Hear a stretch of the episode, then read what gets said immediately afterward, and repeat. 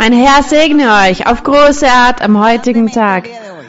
Einen ganz besonderen Gruß mit sehr viel Liebe an alle Personen, an alle Brüder und Schwestern aus den unterschiedlichen Gemeinden, an den unterschiedlichsten Orten, in über 60 Ländern. Einen Gruß auch an alle Personen, die zum ersten Mal hier sind und die noch nicht so lange hier sind. Auch einen ganz lieben Gruß an alle Brüder und Schwestern, die heute mit mir hier sind. Egal zu welcher Uhrzeit ihr euch diese Lehre, dieses Video, dieses Audio euch ansieht, anhört, stellt euer Herz bereit, öffnet euer Herz für unseren Gott. Stellt euch bereit, um an Gott zu glauben, um ihn zu suchen mit eurem ganzen Herzen, seinen Geboten zu folgen, zu gehorchen und seine Lehren in Taten umzusetzen. Denn dies ist das Beste, was einem Menschen geschehen kann, egal wo auf dieser Welt, nach Gott zu suchen, ein übernatürliches Wesen zu suchen, ein Wesen, das existiert in Geist und in Wahrheit. Ein Gott, der Geist ist und den wir hier spüren und wir haben diese wunderbaren Erfahrungen mit ihm. Deshalb lade ich alle Personen ein, die zum ersten Mal hier sind, die noch nicht so lange hier sind auch, die nur an den Sonntagen diese Lehre anschauen. Versammelt euch in den Kirchen, wo ihr wohnt, damit ihr diese Erfahrungen erlebt mit Gott damit Gott zu euch spricht. Er spricht zu euch durch die Gabe der prophetischen Rede. Denn Gott hat diese geistlichen Gaben, die er seinen Gläubigen gibt, damit so für die Menschen gebetet wird und sie alle Segnungen von Gott empfangen. Die Einladung ist also für euch alle. Und heute werden wir weitermachen und über die Geschichte erzählen, über die Kirche, wie sie angefangen hat. Die apostolische Kirche, wie sie angefangen hat, durch die Apostel, die Propheten des Herrn Jesus Christus. All die Erfahrungen, die sie erlebten, die guten und die schlechten. Aber Gott war bei ihnen und das ist das Wichtigste. Ihr könnt euch setzen. Und so werden wir mit einem ganz fröhlichen Herzen wir werden uns wünschen, mit allem unserem Sehnen werden wir uns bereitstellen, unser Herz öffnen, die Bibel öffnen. Ich möchte euch im Voraus schon sagen, dass die Lektüre heute sehr lange ist. Mehr als 60 Verse werden wir lesen. Aber ich weiß, in diesen Versen, die wir lesen werden, und ich bitte euch vorher schon um Entschuldigung, wenn die Zeit davonläuft, aber es ist wichtig, dass wir die Zeit nutzen, dass wir den Sonntag nutzen, den Tag Sonntag und Zeit widmen unserem Gott. Verzeiht mir, wenn ich heute bestimmt einige Minuten länger brauchen werde. Denn die Kapitel im Buch, ich möchte diese ganzen Verse lesen, von jedem Kapitel. Deshalb, manche Kapitel sind kürzer, manche sind länger. Ich werde nicht so viel sprechen, damit die Zeit wir sie ausnutzen können. Lasst uns lesen in der Apostelgeschichte, Kapitel 6 und 7. Kapitel 6 und 7 in der Apostelgeschichte, Kapitel 6. In diesen Tagen aber, als die Zahl der Jünger zunahm, wir lesen hier die Geschichte, wie die Kirche unseres Herrn Jesus Christus begonnen hat mit seinen ersten Jüngern und seinen zwölf Aposteln und den anderen Menschen, die sich bekehrten. Und es gab danach noch mehr Jünger und Apostel und Propheten. Als die Zahl der Jünger zunahm, erhob sich ein Murren unter den griechischen Juden in der Gemeinde gegen die hebräischen, weil ihre Witwen übersehen wurden bei der täglichen Versorgung. Ich weiß nicht, was sie damals erfunden haben zu jener Zeit. Bestimmt haben sie alle Gaben, Essen mitgebracht und sie haben es verteilt untereinander von all den Dingen, die sie mitgebracht haben. Und die Menschen, sie erfreuten sich an den Dingen. Sie haben freiwillig Dinge mitgebracht. Und es gab auch Freiwillige, die halfen bei dieser Arbeit. Vers 2. Da riefen die Zwölf die Menge der Jünger zusammen und sprachen, es ist nicht recht, dass wir das Wort Gottes vernachlässigen. Das heißt, dass sie aufhören, das Evangelium Gottes zu predigen und zu Tische dienen. Das heißt, um Essen zu verteilen, all diese Dinge wie, welche die Menschen brachten, um zu geben, um zu spenden. Darum, liebe Brüder, seht euch um nach sieben Männern in eurer Mitte, die einen guten Ruf haben.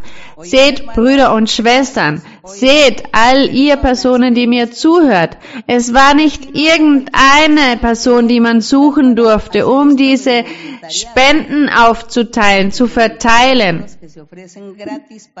Sie haben ja da verteilt, was gegeben wurde. Und es heißt hier, sieben Männer und voll des Geistes und Weisheit sind, die wollen wir bestellen zu diesem Dienst. Das heißt, um das Essen aufzu verteilen, mussten sie diese Dinge haben. Wir aber wollen ganz beim Gebet und beim Dienst des Wortes bleiben, das heißt beim Evangelium des Herrn Jesus Christus. Und die Rede gefiel der ganzen Menge gut, und sie wählten Stephanus, einen Mann voll Glaubens und Heiligen Geistes. Das heißt, einer dieser sieben war Stephanus und Philippus und Prochorus und Nikanor und Timon und per Parmenas und Nikolaus, den Proselyten aus Antiochia. Diese stellten sie vor die Apostel, die beteten und legten ihnen die Hände auf. Und das Wort Gottes breitete sich aus und die Zahl der Jünger wurde sehr groß in Jerusalem. Gelobt sei Gott! Es wurden auch viele Priester dem Glauben gehorsam. Das heißt, die jüdischen Priester, sie haben dem Glauben Gehorsam geleistet. Das heißt, sie haben sich dem, zum Evangelium des Herrn Jesus Christus bekehrt. Gelobt sei Gott. Ich stelle mir vor, wie die Dinge geschehen sind. Und im Vers 7, wie es heißt, das Wort Gottes breitete sich aus. Es ist gewachsen, denn viele haben geglaubt. Ich erinnere mich, vor so vielen Jahren, ich glaube vor fast 60 Jahren, in der ersten prophetischen Rede, die ich empfangen habe, die erste Botschaft des Heiligen Geistes, als der Herr zu uns sprach, da sagt er, aus dieser kleinen Herde werde ich eine große Kirche machen. Und diese kleine Herde, wir waren zu viert. Zu viert haben wir gebetet. Und er sagt, aus dieser kleinen Herde werde ich eine große Kirche machen. In Kolumbien und in allen Ländern auf der Welt. Ich werde mich offenbaren. Ich werde die Menschen hierher bringen. Ich werde sie bekehren. Ich werde werken in jedem Einzelnen. Und die Kirche wird groß sein. Viele Menschenmengen wird es geben. Und der Herr hat gesprochen darüber. Und ich dachte mir dabei, 100 Personen, 100, das sind viele. Denn wir waren ja nur vier. Und ich gebe heute Gott den Ruhm und die Ehre. Denn wenn wir uns versammeln in einer Kirche, in einem Land, wo es wenige sind, Oh, wenn, wenn die Kirchen da sind, dann gibt es vielleicht ein Stadion, wo 20, 30.000 Personen kommen, wenn es ein Bibelstudium gibt. Und das sind diese Wunder Gottes. Und wenn wir zu allen Kirchen reisen, dann gibt es Kirchen mit kleiner Anzahl, kleine Kirchen und andere große Gemeinden mit 3000, 4000 Gläubigen. Und jeden Tag wird die Tür geöffnet der Kirche, damit die Menschen kommen können, um Gott zu verherrlichen. Und am Sonntag versammeln wir uns. Am Sonntag, da gibt es dann Kirchen, wo 3000 Personen sind am Sonntag. Und ich sehe da wie das Wort Gottes sich erfüllt hat, weil Gott ist Macht, er ist lebendig, er existiert und was er spricht, das erfüllt er, was er verspricht, das erfüllt er. Gelobt sei Gott. Und die Kirche, ich glaube es, Sie ist gewachsen, denn es war die Kraft Gottes, der Heilige Geist. Er ist der, der die Verantwortung hat, die Menschen in die Kirche zu bringen.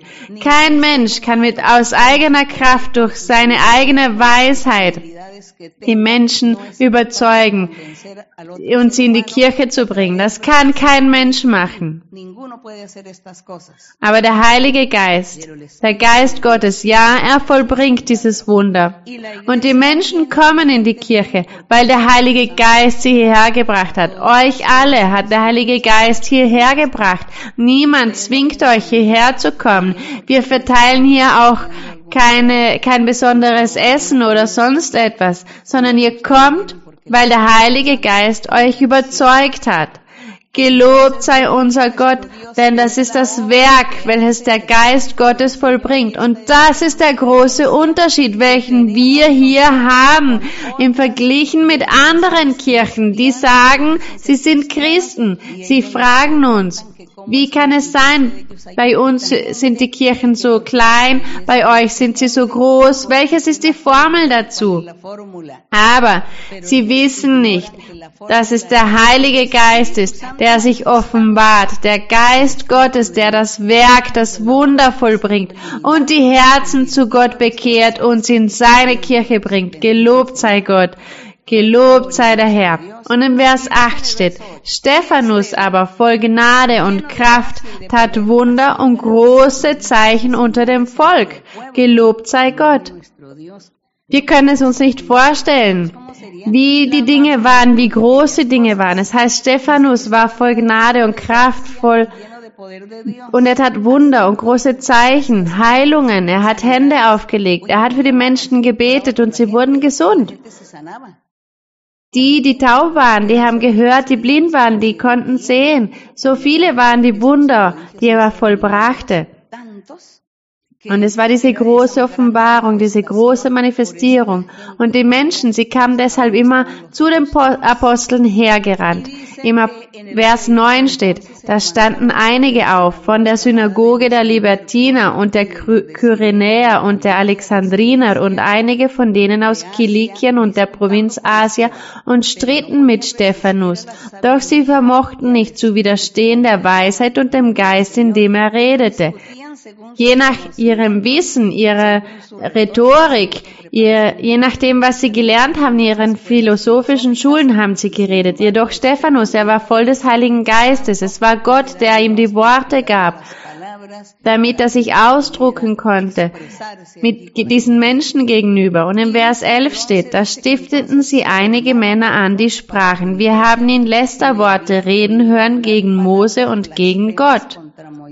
Das heißt, sie haben falsche Zeugen aufgestellt, damit sie falsch bezeugten bevor den Regierenden bevor und haben Stephanus da angeklagt.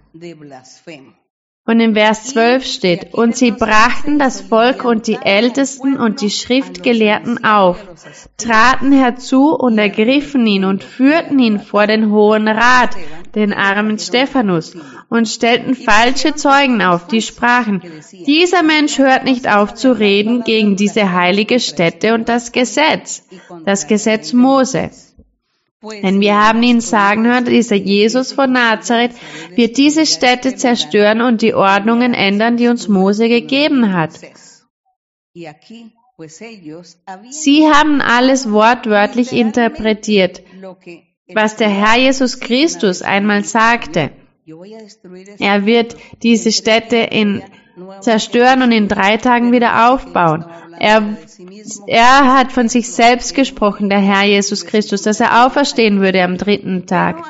Aber die, die materialistisch waren, die nicht an den Herrn Jesus Christus glauben wollten, sie haben alles verdreht, die Doktrin verdreht und sie haben alles wortwörtlich ausgelegt. Und als Stephanus predigte, dass der Herr die Dinge verändern würde und eine neue Zeitepoche kommen würde, eine neue Methode der Erlösung kommen würde, denn alles, was es vorher gab, das würde annulliert werden, aufgehoben werden. Und deshalb sagten sie, er hat gelästert gegen Mose und das Gesetz. Und das waren diese falschen Anschuldigungen. Und alle, die im Hohen Rat saßen, blickten auf ihn und sahen sein Angesicht wie eines Engels Angesicht. Gelobt sei Gott. Das heißt, Gott war da. Er hat ihm geholfen, Stephanus. Im Kapitel 7, wir werden jetzt hier weiterlesen, im Kapitel 7. Da geht es nämlich mit dem gleichen Thema weiter. Da fragte der Hohepriester, ist das so? Stephanus aber sprach, liebe Brüder und Väter, hört zu, der Gott der Herrlichkeit. Das heißt, Stephanus hat hier begonnen, sich zu verteidigen vor diesem Hohen Rat, vor diesen Menschen. Der Gott der Herrlichkeit erschien unserem Vater Abraham, als er noch in Mesopotamien war, ehe er in Haran wohnte, und sprach zu ihm, Geh aus deinem Land und von deiner Verwandtschaft und zieh in das Land, das ich dir zeigen will. Da ging er aus dem Land der Chaldäer und wohnte in Haran. Stefan begann hier alles aufzuerzählen als Gott die Berufung zu Abraham macht und zu den Patriarchen im Altertum, da beginnt Stephanus diese Erzählung, um sich hier zu, zu verteidigen, wo er sich vor dem Hohen Rat befand.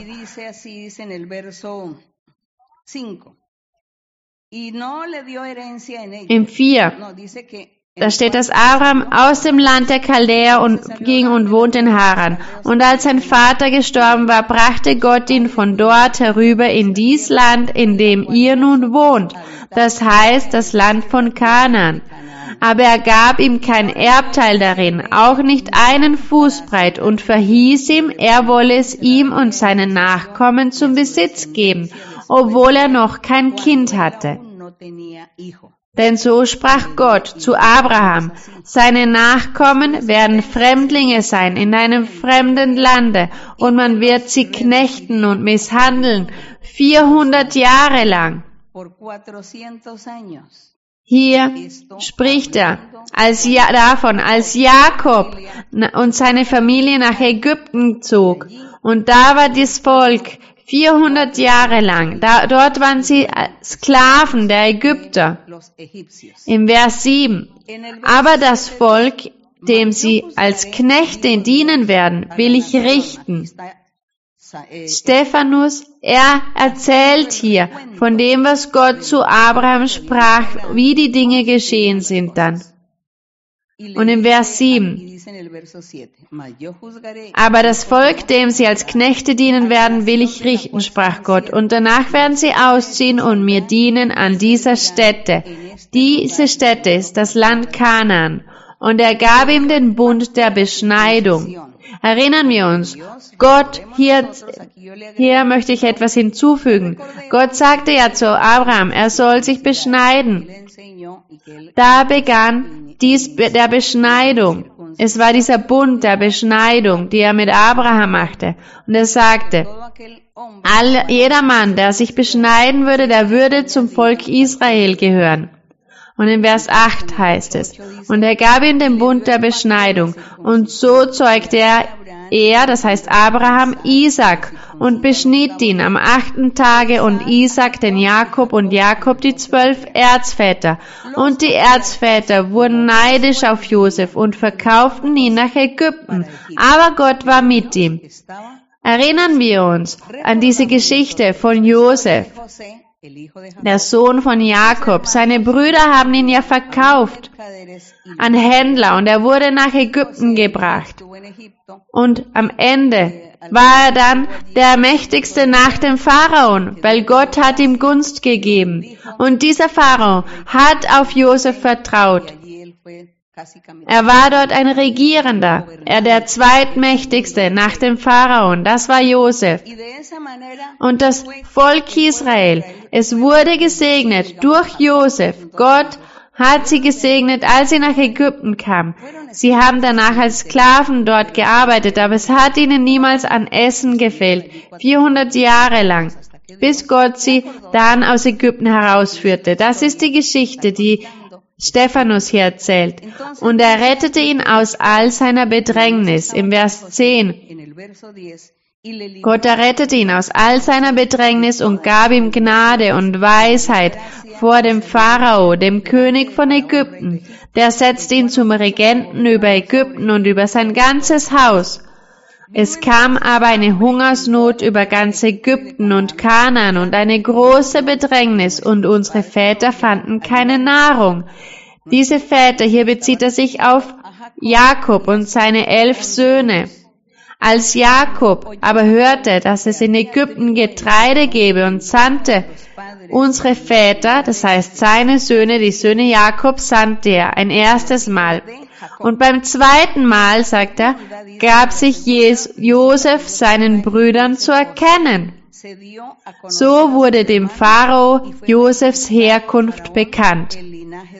Josef aber sandte aus und ließ seinen Vater Jakob holen und seine ganze Verwandtschaft, 75 Menschen. Schaut diese große Familie Jakobs an, 75 Menschen. Jakob und seine Familie, als sie nach Ägypten gingen. Vers 15. Und Jakob zog hinab nach Ägypten und starb, er und unsere Väter. Und sie wurden nach Sichem herübergebracht und in das Grab gelegt, das Abraham für Geld gekauft hatte von den Söhnen Hamors in Sichem. Als nun die Zeit der Verheißung nahte, hier sagt Stephanus, als die Zeit der Verheißung nahte, diese Verheißung, die Gott Abraham versprach, schwor, da, dass die Menschen, die Menschen, sie haben sich vermehrt in Ägypten. Und die Gott dem Abraham zugesagt hatte, wuchs das Volk und mehrte sich in Ägypten, bis ein anderer König in Ägypten aufkam, der nichts wusste von Josef. Er ging mit Hinterlist vor gegen unser Volk und misshandelte unsere Väter und ließ ihre neugeborenen Kinder aussetzen, damit sie nicht am Leben blieben. Zu der Zeit wurde Mose geboren. Und er war ein schönes Kind vor Gott und wurde drei Monate ernährt im Hause seines Vaters. Erinnern wir uns an diese wunderbare Geschichte, als Mose geboren wurde und als Pharaon das Gebot gab in Ägypten, das Leben allen Säuglingen, allen jungen Knaben das Leben zu nehmen, die unter zwei Jahren waren. Aber Gott, er hat Mose beschützt, er hat sein Leben bewahrt.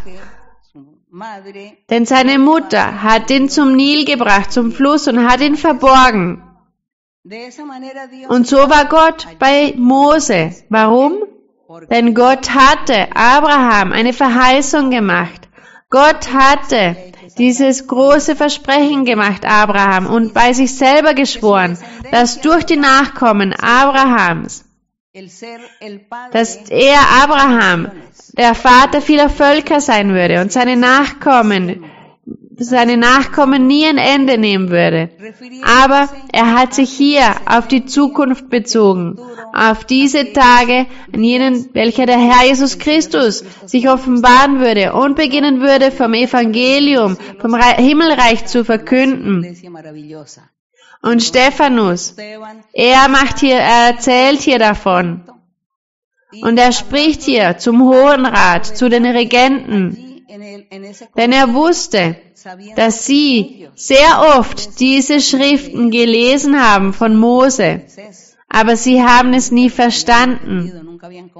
Und hier Stephanus, er erzählt hier, und er war voll des Heiligen Geistes, und er sagte zu ihnen, Gott war achtsam und hat sein Versprechen erfüllt. Und der Pharao, er hat alles unternommen, damit die Jungen unter zwei Jahren starben. Aber Gott hat Mose beschützt, denn er hatte einen Plan. Wenn er eine Verheißung macht, dann erfüllt er es, egal was geschehen mag. Es gibt keine menschliche Kraft, die Nein sagen kann zu den Wünschen Gottes, zu dem, was Gott vorhat. Im Vers 21. Mose, als er war, er wurde geboren und dann im Vers 21, als er aber ausgesetzt wurde, nahm ihn die Tochter des Pharao auf und zog ihn auf als ihren Sohn. Und Mose wurde in aller Weisheit der Ägypter gelehrt und war mächtig in Worten und Werken. Gott erlaubte, dass Mose aufwuchs, dort im Palast beim Pharaon, dass er die Gesetze von jedem Land lernte und auch die Religion lernte, welche den Götzendienst. Mose, er musste all diese Dinge lernen. Und er musste sich auch bestimmt unterwerfen und all diese Dinge ausüben, denn er war ja dort. Er war der Sohn von der Tochter, von der Königstochter. Und Mose, er war ein sehr mächtiger Mann, heißt es, in Erkenntnis und Werken, in Worten und Werken. Denn er kannte, er wusste viel, er hatte viel gelernt, er war sehr intelligent, sehr intellektuell. Und Gott gab all dies Mose. Es gibt ja aber dann auch noch Verse, wo Gott Mose die Berufung machte, damit er zum Pharaon ging, um zu sprechen. Und Mose sagte, mein Herr, ich bin nicht beredt gewesen, von jeher nicht beredt gewesen. Ich habe eine schwere Sprache, eine schwere Zunge. Ich kann das nicht, Herr. Ich kann das nicht, mein Gott. Lasst uns analysieren, was es bedeutete, als es, wenn es heißt, dass Mose mächtig in Worten und Werken war. Und an der anderen Stelle heißt es, dass Mose sagte, Herr, ich bin nicht beredt gewesen, von jeher nicht. Und dann musste er ja Aaron schicken, damit er für Mose sprach. Einige können sagen, das ist widersprüchlich. Nein, es heißt ja, was heißt es? Dass Mose mächtig in Worten und Werken war, das heißt, dass Gott ihm Rückhalt gegeben hat. Die Menschen interpretieren die Dinge auf ihre Art und Weise. Aber ich bin mit der Interpretation dieser Menschen nicht einverstanden, wenn sie sagen, dass er taubstumm war. Ich bin damit nicht einverstanden. Ich denke, er war ja als Mensch, wusste er sich, wusste er sich nicht auszudrücken be bevor dem König zum Beispiel, vor dem König, um hinzugehen und ihn zu überzeugen, dass hat vielleicht der Mose zum Herrn sagen wollen. Herr, sende nicht mich, das wollte er sagen vielleicht. Und wenn es heißt mächtig in Worten und Werken, weil Mose, weil der Herr bei Mose war, der Heilige Geist bei ihm war und Gott ihm Rückhalt gegeben hat und es erfüllten sich seine Worte.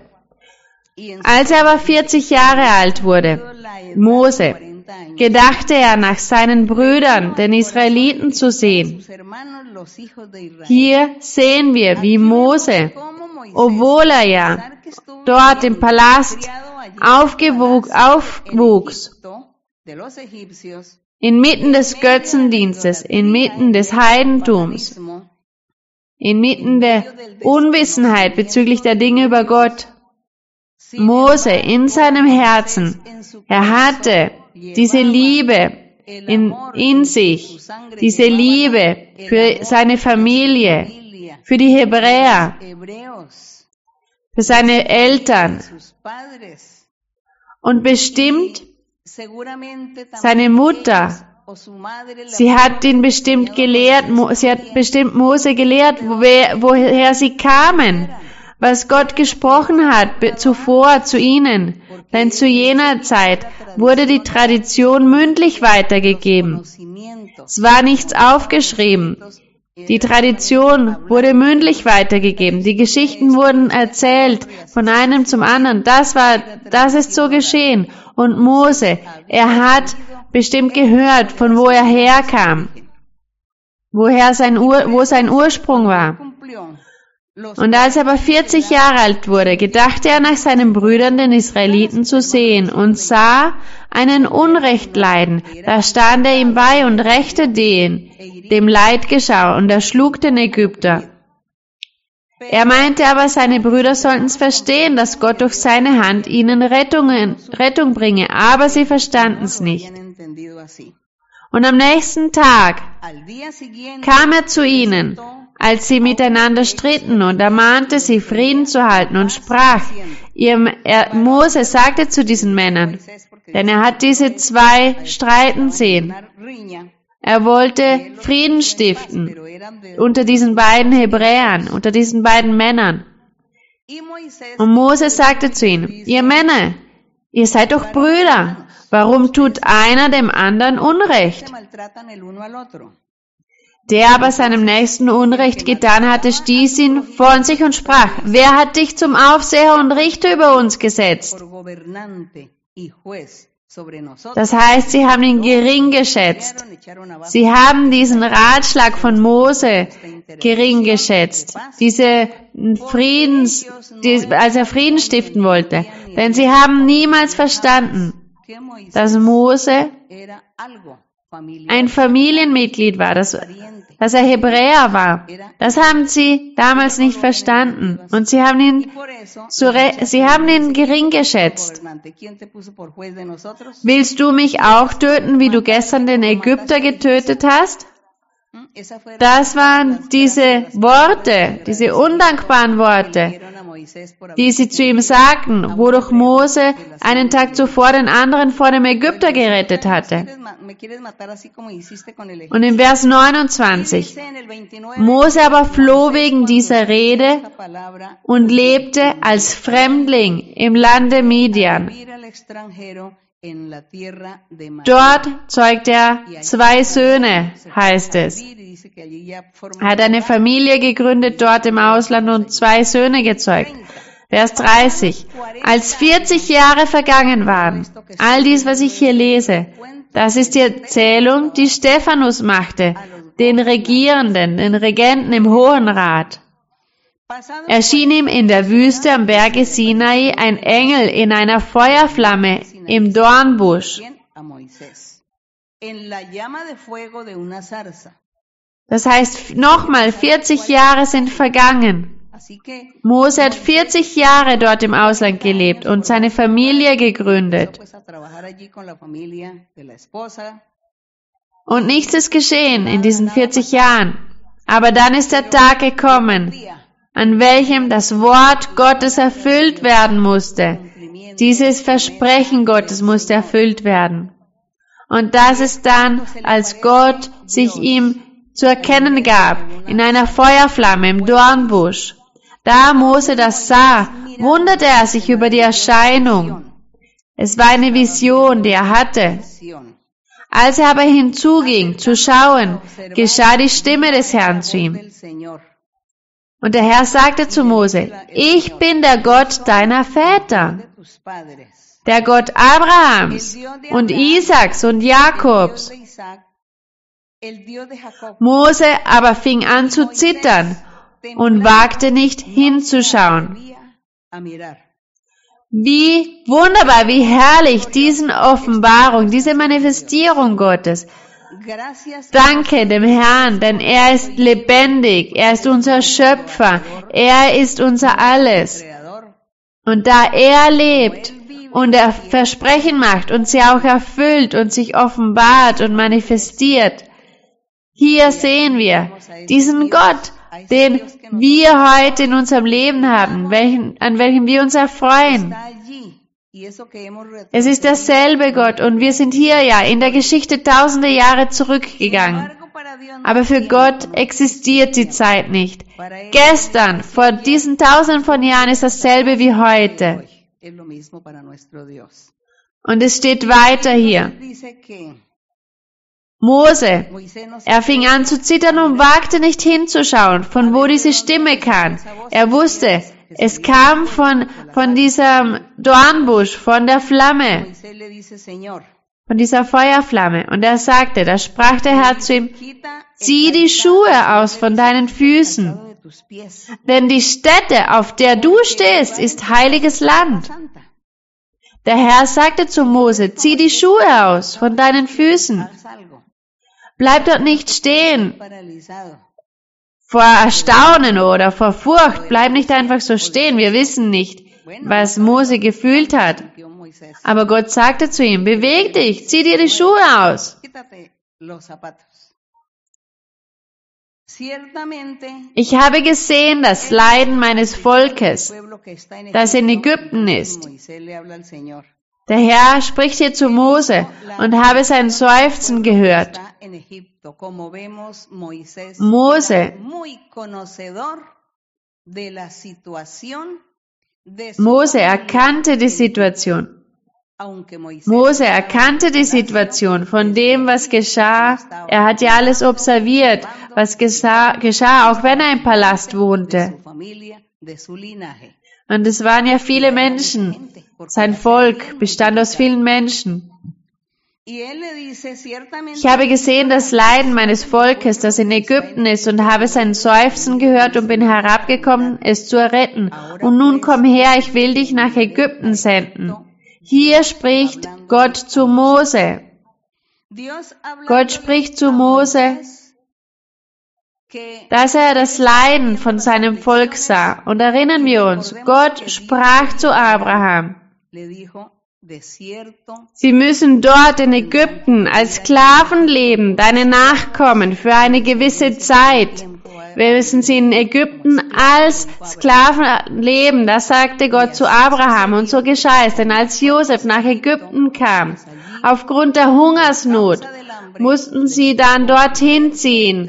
Josef und seine Familie mussten nach Ägypten ziehen. Und Mose. Mose, er hat von weit weg die Dinge gesehen, denn seine Mutter hat ihn ja aufgezogen, heißt es in der Bibel, und sie hat ihn gelehrt, sie hat Mose gelehrt, all die Dinge, die geschehen sind. Sie hat ihm bestimmt die Geschichten erzählt.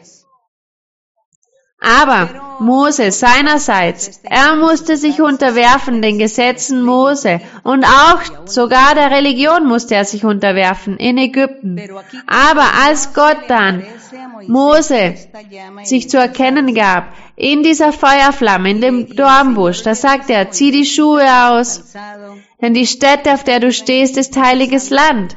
Denn es ging ja um dieses Land Kanaan. Und in diesem Land Kanaan, da sind dann die Stämme, die Stämme auf, haben sich dort gegründet, das Volk, die zwölf Stämme. Das Land wurde aufgeteilt. Und Gott hat dann Juda auserwählt. Und die Hauptstadt ist Jerusalem. Dieses selbe Land, dieser selbe Ort, wo eines Tages dann Jerusalem sein wird, wo die, der Tempel des Herrn gebaut werden würde. Deshalb sagte Gott zu Mose, er soll die Schuhe von den Füßen nehmen, denn dieses heilige Land, das war, das hatte Gott bereitgestellt für einen gewissen Zweck. Deshalb war es ja ein heiliges Land. Gott hat es bereitgestellt, weil er ein Projekt damit hatte in der Zukunft, einen Plan in der Zukunft, was er dort an dieser Stelle machen würde. Er würde dort Jerusalem gründen und dort würde der Tempel sein. Und das Volk würde dort hingehen müssen, um den Herrn zu loben, zu preisen. Und Gott sah das Leiden seines Volkes. Im Vers 34 heißt es ja, als Gott sagte zu Mose, ich habe gesehen das Leiden meines Volkes, das Seufzen gehört und bin herabgekommen, es zu retten. Nach 400 Jahren, nach 400 Jahren. Und der Herr sagte zu Mose, und ich werde dich senden, nach Ägypten senden. Ich werde sie befreien. Ich werde sie erlösen. Ich werde sie aus Ägypten herausführen. Und du musst diese Arbeit verrichten. Und im Vers 35 da erzählt Stephanus weiter, diesen Mose, diesen Mose, den sie verleugnet hatten, als sie sprachen, wer hat dich als Aufseher und Richter eingesetzt? Den sandte Gott als Anführer. Warum hat Stephanus hier diese Geringschätzung hervorgehoben. Und es heißt ja, dass Mose seine Brüder, die Israeliten, verteidigt hat. Und man hat ja gesagt, wer hat dich als Richter aufgestellt? Sie waren so undankbar. Sie wollten nicht mal Mose danken für das, was er getan hatte. Und deshalb hat Stephanus diesen Vers hervorgehoben. Er hat gesagt, sie haben ihn gering geschätzt, Mose. Und er sagte, genauso heute ist es genau gleich. Das hätte Stephanus sagen können. Diese, die mich hier verleugnen, sie sagen hier, dass ich, dass ich schlecht rede, dass ich Mose leugne. Diese sind hier undankbar, denn sie haben die Wunder gesehen, sie haben die Zeichen gesehen, welche Gott gemacht hat durch uns. Das hätte Stephanus sagen können. Und was Stephanus zu ihnen sagen wollte. Sie sahen die Wunder, sie sahen die Zeichen, welche Gott machte, aber das hat sie nicht interessiert. Diese Dinge hat sie nicht interessiert. Im Gegenteil, sie haben falsche Zeugen aufgerichtet, um sich so gegen die Diener Gottes aufzulehnen. Und ich lese nochmals im Vers 35. Diesen Mose, den sie verleugnet hatten, als sie sprachen, wer hat dich als Aufsicher und Richter eingesetzt? Den sandte Gott als Anführer und Befreier durch den Engel, der ihm im Dornbusch erschienen war. Dieser Mose führte sie heraus und tat Wunder und Zeichen in Ägypten, im Roten Meer und in der Wüste 40 Jahre lang. Stephanus, er erzählt hier, erinnert sie hier und er bezeugt, dass dieser Mose, dass Gott ihm all diese Macht gegeben hat und Weisheit gab, Weisheit und dass er voll der Weisheit Gottes war und dass er deshalb viele Zeichen in Ägypten tat und auch das Zeichen vom, vom Roten Meer. Und all diese Erzählungen, die Stephanus hier machte, das hat bestimmt zu nichts geführt, das hat nichts gebracht. Wir werden das jetzt gleich sehen. Sie waren nur Zuhörer, aber sie wollten das Wort Gottes nicht annehmen. Sie waren, wurden widerspenstig, sie waren widerspenstig und hartherzig, töricht waren sie unloyal dem wahrhaftigen Wort Gottes gegenüber. Im Vers 37 heißt es, dies ist der Mose, der zu den Israeliten gesagt hat, einen Propheten wie mich wird euch der Herr, euer Gott, erwecken aus euren Brüdern. Das ist die Prophezeiung, welche wir finden im fünften Buch Mose, Kapitel 18, Vers 15. Als Gott sprach, und er sagte, er würde einen Propheten aufrichten in der Zukunft, einen Propheten wie, wie Mose. Und dieser vollkommene Prophet, welcher er aufstellen würde, den müssen alle kommen, um zu hören. Und Stephanus spricht weiter. Und er lehrt, dass er predigte über Jesus von Nazareth, den hohen Priester, diesen Priester, welchen Gott auferstellt hat, an der Stelle Mose, anstatt Mose. Und im Vers 38, dieser ist, der in der Gemeinde in der Wüste stand, zwischen dem Engel, der mit ihm redete auf dem Berge Sinai, und unseren Vätern. Er empfing Worte des Lebens, um sie uns weiterzugeben. Ihm wollten unsere Väter nicht gehorsam werden. Stephanus hebt hier hervor, dass Jesus von Nazareth dieser Mose war, dass er dort war, in dieser Versammlung, im Vers 39. Ihm wollten unsere Väter nicht gehorsam werden. Wem? Wem? Diesem Priester, diesem Propheten, die Väter im Altertum wollten ihm nicht gehorchen. Unsere Väter wollten ihm nicht gehorchen, Mose, sondern sie stießen ihn von sich und wandten sich in ihrem Herzen wieder Ägypten zu und sprachen zu Aaron, mache uns Götter, die vor uns hergehen, denn wir wissen nicht, was dieser Mose, der uns aus dem Land Ägypten geführt hat, widerfahren ist. Denn Mose war ja da auf dem Berg Sinai. Er war 40 Tage, 40 Nächte auf dem Berg Sinai und sprach mit Gott. Deshalb, das Volk, es war alleine diese 40 Tage lang, ohne Mose. Und sie verzweifelten und sie verlangten von Aaron, dass er ihnen Götter machen würde. Ein Gott für sich, welchen sie anbeten konnten. Dieses Kalb. Denn Mose war nicht mehr da. Und sie gingen so dem Götzendienst nach.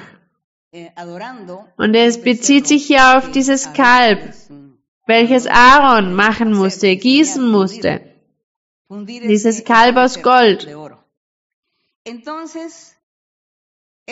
Und Stephanus erzählt ihnen hier weiter, um ihnen den Fehler aufzuzeigen, in welchem sie sich befanden.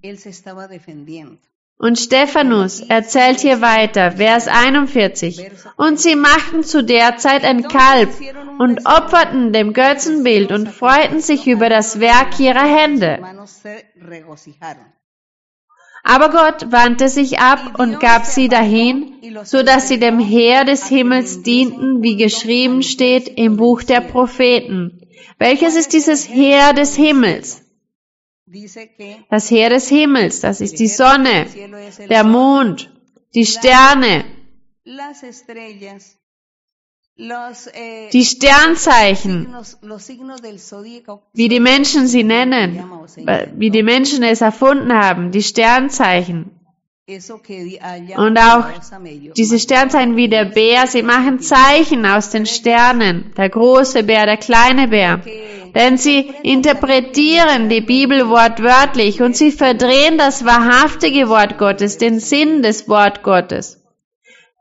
Die Planeten,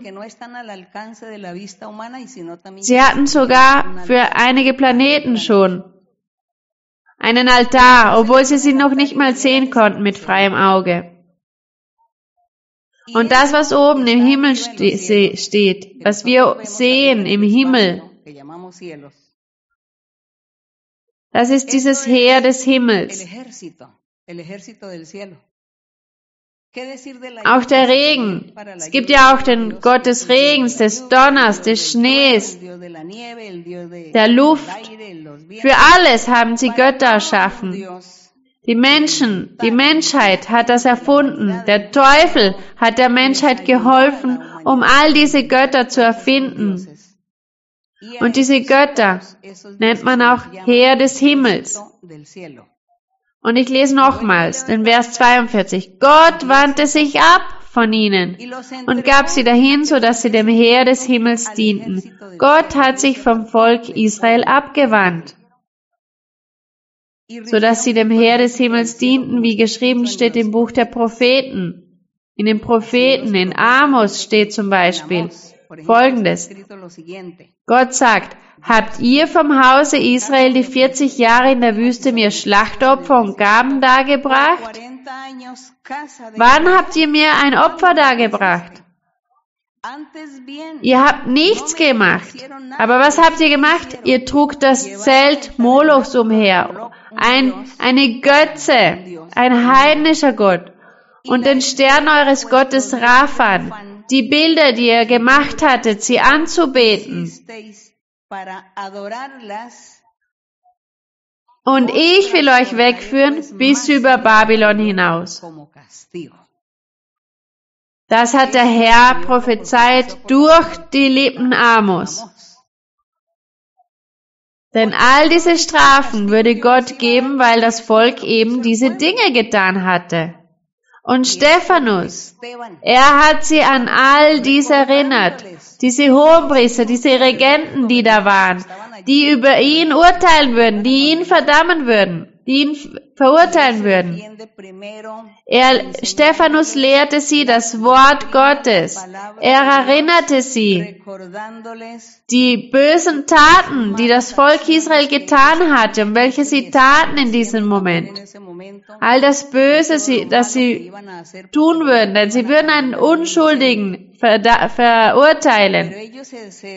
Sie sind aber nur Zuhörer geworden. Sie haben nur zugehört.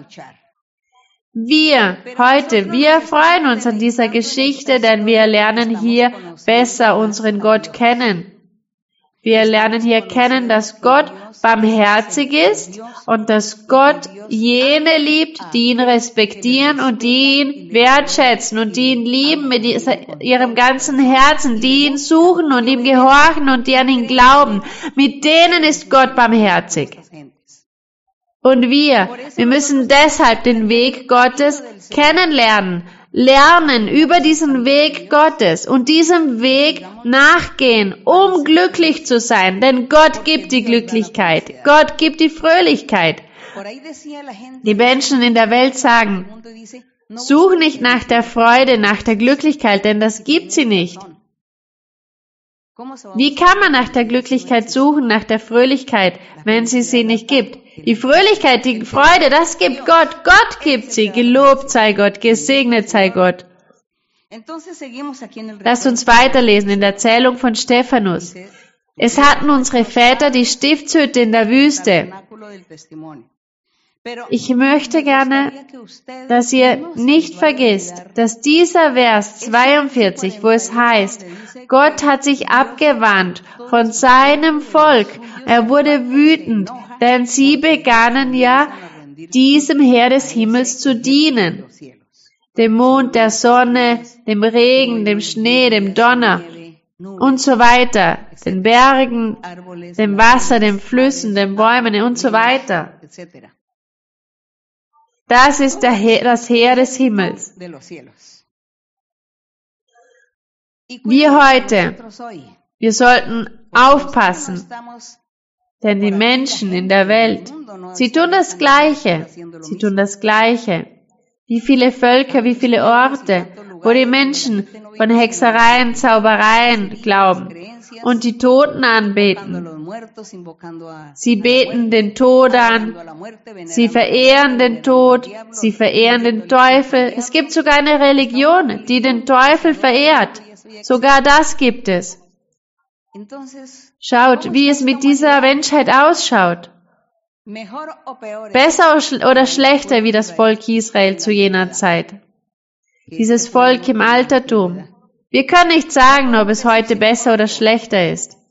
Wenn es auf einer Waage wäre, dann wäre es vielleicht gleich. Die Welt wäre ist gleich. Sie, die Menschheit ist ohne Erkenntnis eines lebendigen Gottes. Die Menschen, die nicht an Gott glauben, die ihn nicht suchen. Aber wir, wir bezeugen, dass Gott existiert und dass er sich offenbart und dass er uns glücklich macht, dass er lebt und dass wir ihn leben, anbeten sollen und lieben sollen, dass er uns Segnungen gibt, wo auch immer wir uns befinden. Davon können wir bezeugen und wir haben Wunder und Zeichen gesehen, nicht nur zu jener Zeit, als Stephanus da war und Wunder tat und predigte über das Evangelium, sondern auch wir heute. Wir sehen die Hand Gottes mit uns. Gelobt sei Gott. Lasst uns hier weitermachen mit dieser Erzählung. Es hatten unsere Väter die Stiftshütte in der Wüste, wie der es angeordnet hatte, der zu Mose redete, dass er sie machen sollte nach dem Vorbild, das er gesehen hatte. Erinnern wir uns, Gott sagte zu Mose, er solle eine Stiftshütte bauen, damit das Volk Gott anbeten konnte. Und Mose baute diese Stiftshütte. Im Vers 45.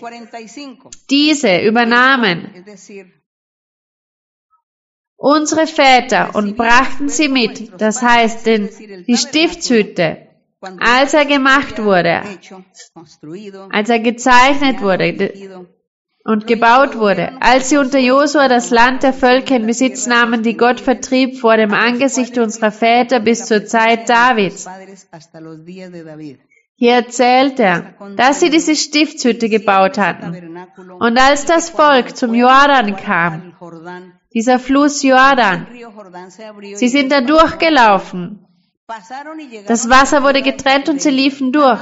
Nicht durch die Hand Mose, denn Mose ist ja bereits vorher gestorben, sondern durch Josua. Und sie kamen nach Kanaan mit der Stiftshütte und an einem besonderen Ort. Dort haben sie dann die Stiftshütte aufbewahrt. Und das ging, denn die Stiftshütte war zuvor 40 Jahre in der Wüste. Das erzählte Stephanus im Vers 45. Vers 46. Der fand Gnade bei Gott und bat darum, dass er eine heilige Stätte finden möge für das Haus Jakob. Hier spricht er schon über David, über den König David. Denn der König David sagte, er wollte einen Tempel bauen für Gott. Denn all die Jahre, die vergangen waren, der Tempel des Herrn war eine Stiftshütte, der das mitgenommen wurde von einem Ort zum anderen. Und David sagte, nein, das ist nicht gerecht, dass der Stiftshütte immer von einem Ort zum anderen gebracht wird. Er sollte seinen besonderen Platz haben. Und David wollte einen Tempel errichten, einen physischen Tempel der sich an einem Ort befinden würde. Und Gott sagte, das würde sein Sohn Salomon machen. Im Vers 46, der fand Gnade bei Gott und bat darum, dass er eine heilige Stätte finden möge, das heißt David, für das Haus Jakob. Salomo aber baute ihm ein Haus, das heißt dieser Tempel, Vers 48. Aber der Höchste wohnt nicht in Tempeln, die mit Händen gemacht sind, wie der Prophet spricht. Der Prophet Jesaja im Kapitel 66 heißt es, der Himmel ist mein Thron und die Erde der Schemel meiner Füße. Was wollt ihr mir denn für ein Haus bauen? spricht der Herr. Oder was ist die Stätte meiner Ruhe? Hat nicht meine Hand das alles gemacht?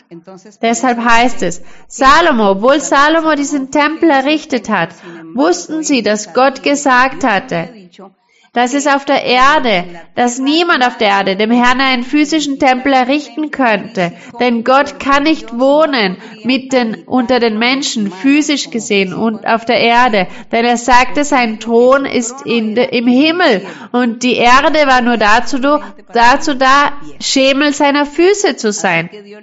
Und er sagte, was wollt ihr mir denn für ein Haus bauen? Kein Haus könnt ihr mir errichten, denn das Haus, was ich möchte, ist geistlich. Und das Haus, das ich möchte, sagte der Herr. Das wird der Herr Jesus Christus von Nazareth errichten. Es wird ein geistlicher Tempel sein, wo das Herz von einem Gottessohn oder einer Gottestochter, einem Gläubigen, der nach Gott sucht, ihn liebt und seine Gebote erfüllt. In dieser Person wird Gott wohnen. Da ist der Tempel des Herrn, in diesem Herzen. Und wir heute, wir trachten danach, Tempel, ein Tempel Gottes zu sein. Und Stephanus sagte dann, ihr halsstarrig, Stephanus, er hat hier mit einen harschen Worten gesprochen und er sagte, und unbeschnittenen Herzen und Ohren, ihr widerstrebt alle Zeit dem Heiligen Geist. Er sagte, ihr habt zwar eine physische Beschneidung, aber euer Herz ist unbeschnitten. Ihr widerstrebt alle Zeit dem Heiligen Geist. Wie eure Väter, so auch ihr. Welchen der Propheten haben eure Väter nicht verfolgt? Und sie haben getötet, die zuvor verkündigten das Kommen des Gerechten, dessen Verräter und Mörder ihr nun geworden seid? Stephanus, er war voll des Geistes, voll des Heiligen Geistes und er sagte, sie waren genau wie ihre Väter, sie handelten genau gleich und sie wurden zu Mördern, Mörder der Unschuldigen. Und er sagte, Vers 53, ihr habt das Gesetz empfangen durch Weisung von Engeln und habt's nicht gehalten. Wenn er sagt, sie haben das Gesetz empfangen durch Weisung von Engeln, dann bezieht er sich darauf, als Gott zu Abraham sprach, durch drei Personen, die kamen, diese drei Engel, die zu seinem Haus kamen. Und Gott machte ihm das, die Verheißung, er wird Vater sein vieler Völker, er solle das Land verlassen, er wird ihn führen. Und deshalb steht hier, das Gesetz empfangen durch Weisung von Engeln. Es heißt, als sie das hörten, ging es ihnen durchs Herz. Hier sind wir bereits an dem Moment angekommen, wo Stephanus verurteilt werden wird. Stephanus, er sagte die Wahrheit. Er sagt, ihr seid schlimmer wie die von der Vergangenheit. Ihr habt schlimmere Dinge getan als die von der Vergangenheit. Ihr habt Gott immer ungehorsam geleistet. Ihr wart immer ungehorsam. Und im Vers 54, als sie das hörten, ging es ihnen durchs Herz und sie knirschten mit den Zähnen über ihn. Er aber, Stephanus, voll Heiligen Geistes, sah auf zum Himmel und sah die Herrlichkeit Gottes. Schaut, wie Gott Stephanus belohnt hat. Er hat die Herrlichkeit Gottes gesehen und Jesus stehen zur Rechten Gottes und sprach, Siehe, ich sehe den Himmel offen und den Menschensohn zur Rechten Gottes stehen. Der Herr Jesus Christus, der zur rechten Seite Gottes steht. Ja, er hat Gott gesehen. Und er hat nicht mal gemerkt, was geschehen ist in diesem Hohen Rat im selben Moment. Aber seine Feinde und alle, die ihn verurteilten, das heißt hier, sie schrien aber laut und hielten sich ihre Ohren zu und stürmten einmütig auf ihn ein, stießen ihn zur Stadt hinaus. Arm Stephanus im physischen Sinn, denn sein Geist, Stephanus, war bereits bei Gott in diesem Moment stießen ihn zur Stadt hinaus und steinigten ihn. Und die Zeugen legten ihre Kleider ab zu den Füßen eines jungen Mannes, der hieß Saulus. Und sie steinigten Stephanus, der rief den Herrn an und sprach, Herr Jesus, nimm meinen Geist auf. Denn er sah ja den Herrn Jesus Christus in dem Moment. Gelobt sei Gott. Ich glaube, Stephanus hat nicht mal den Schmerz gefühlt von diesen Steinen, die seinen Körper trafen. Er hat das nicht gespürt, denn er war voll des Geistes und sah den Herrn Jesus Christus an der Rechten des Vaters. Wie, da wird niemand diesen physischen Schmerz spüren. Er fiel auf die Knie und schrie laut, Herr, rechne ihnen diese Sünde nicht an. Er hatte nicht mal Schmerz verspürt, er hat es nicht mal gemerkt. Und als er das gesagt hatte, verschied er, das heißt, sein Fleisch ist gestorben. Aber er war glücklich im Herrn, denn Gott war bei ihm. Er hat ihn gestärkt. Gott hat Stephanus gestärkt.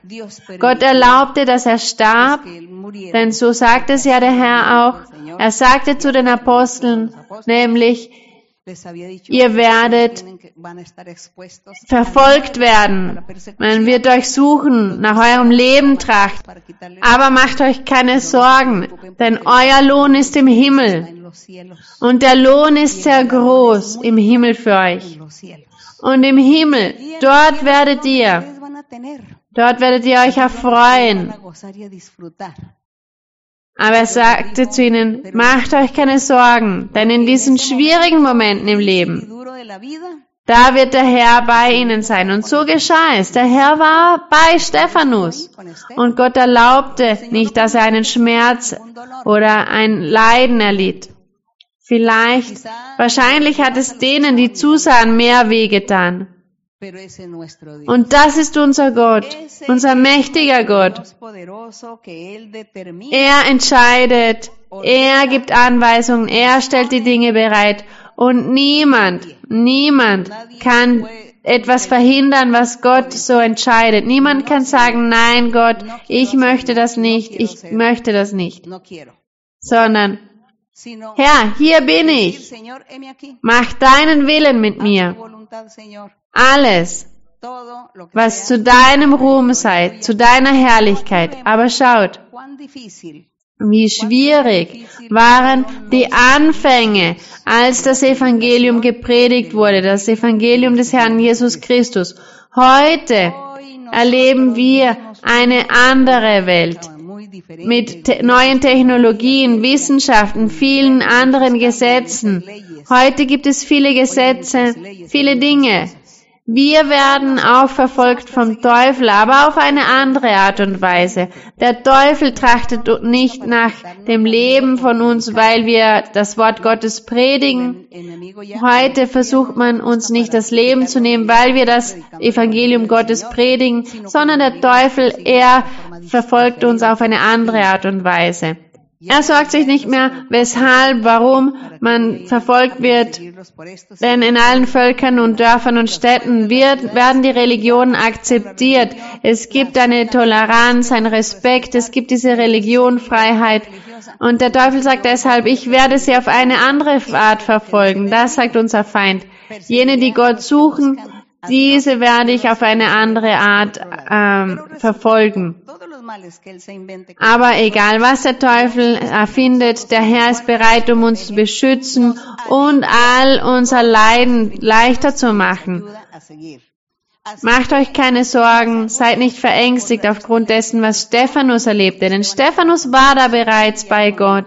Dies ist am Anfang des Evangeliums des Herrn Jesus Christus geschehen. Heute geschehen andere Dinge. Aber Gleichfalls, wir werden immer denselben Feind haben. Jedoch unser Gebet, der Herr hat uns gelehrt, nämlich durch das Gebet werden wir siegen. Denn das Gebet des Gerechten kann viel, heißt es ja. Und unsere Gebete, die werden uns erlösen von allem Bösen, welches unser Feind uns antun möchte, von allem Bösen, das er uns antun möchte. Habt keine Angst, fürchtet euch nicht, seid nicht verängstigt, sorgt euch nicht, sondern lest die Bibel.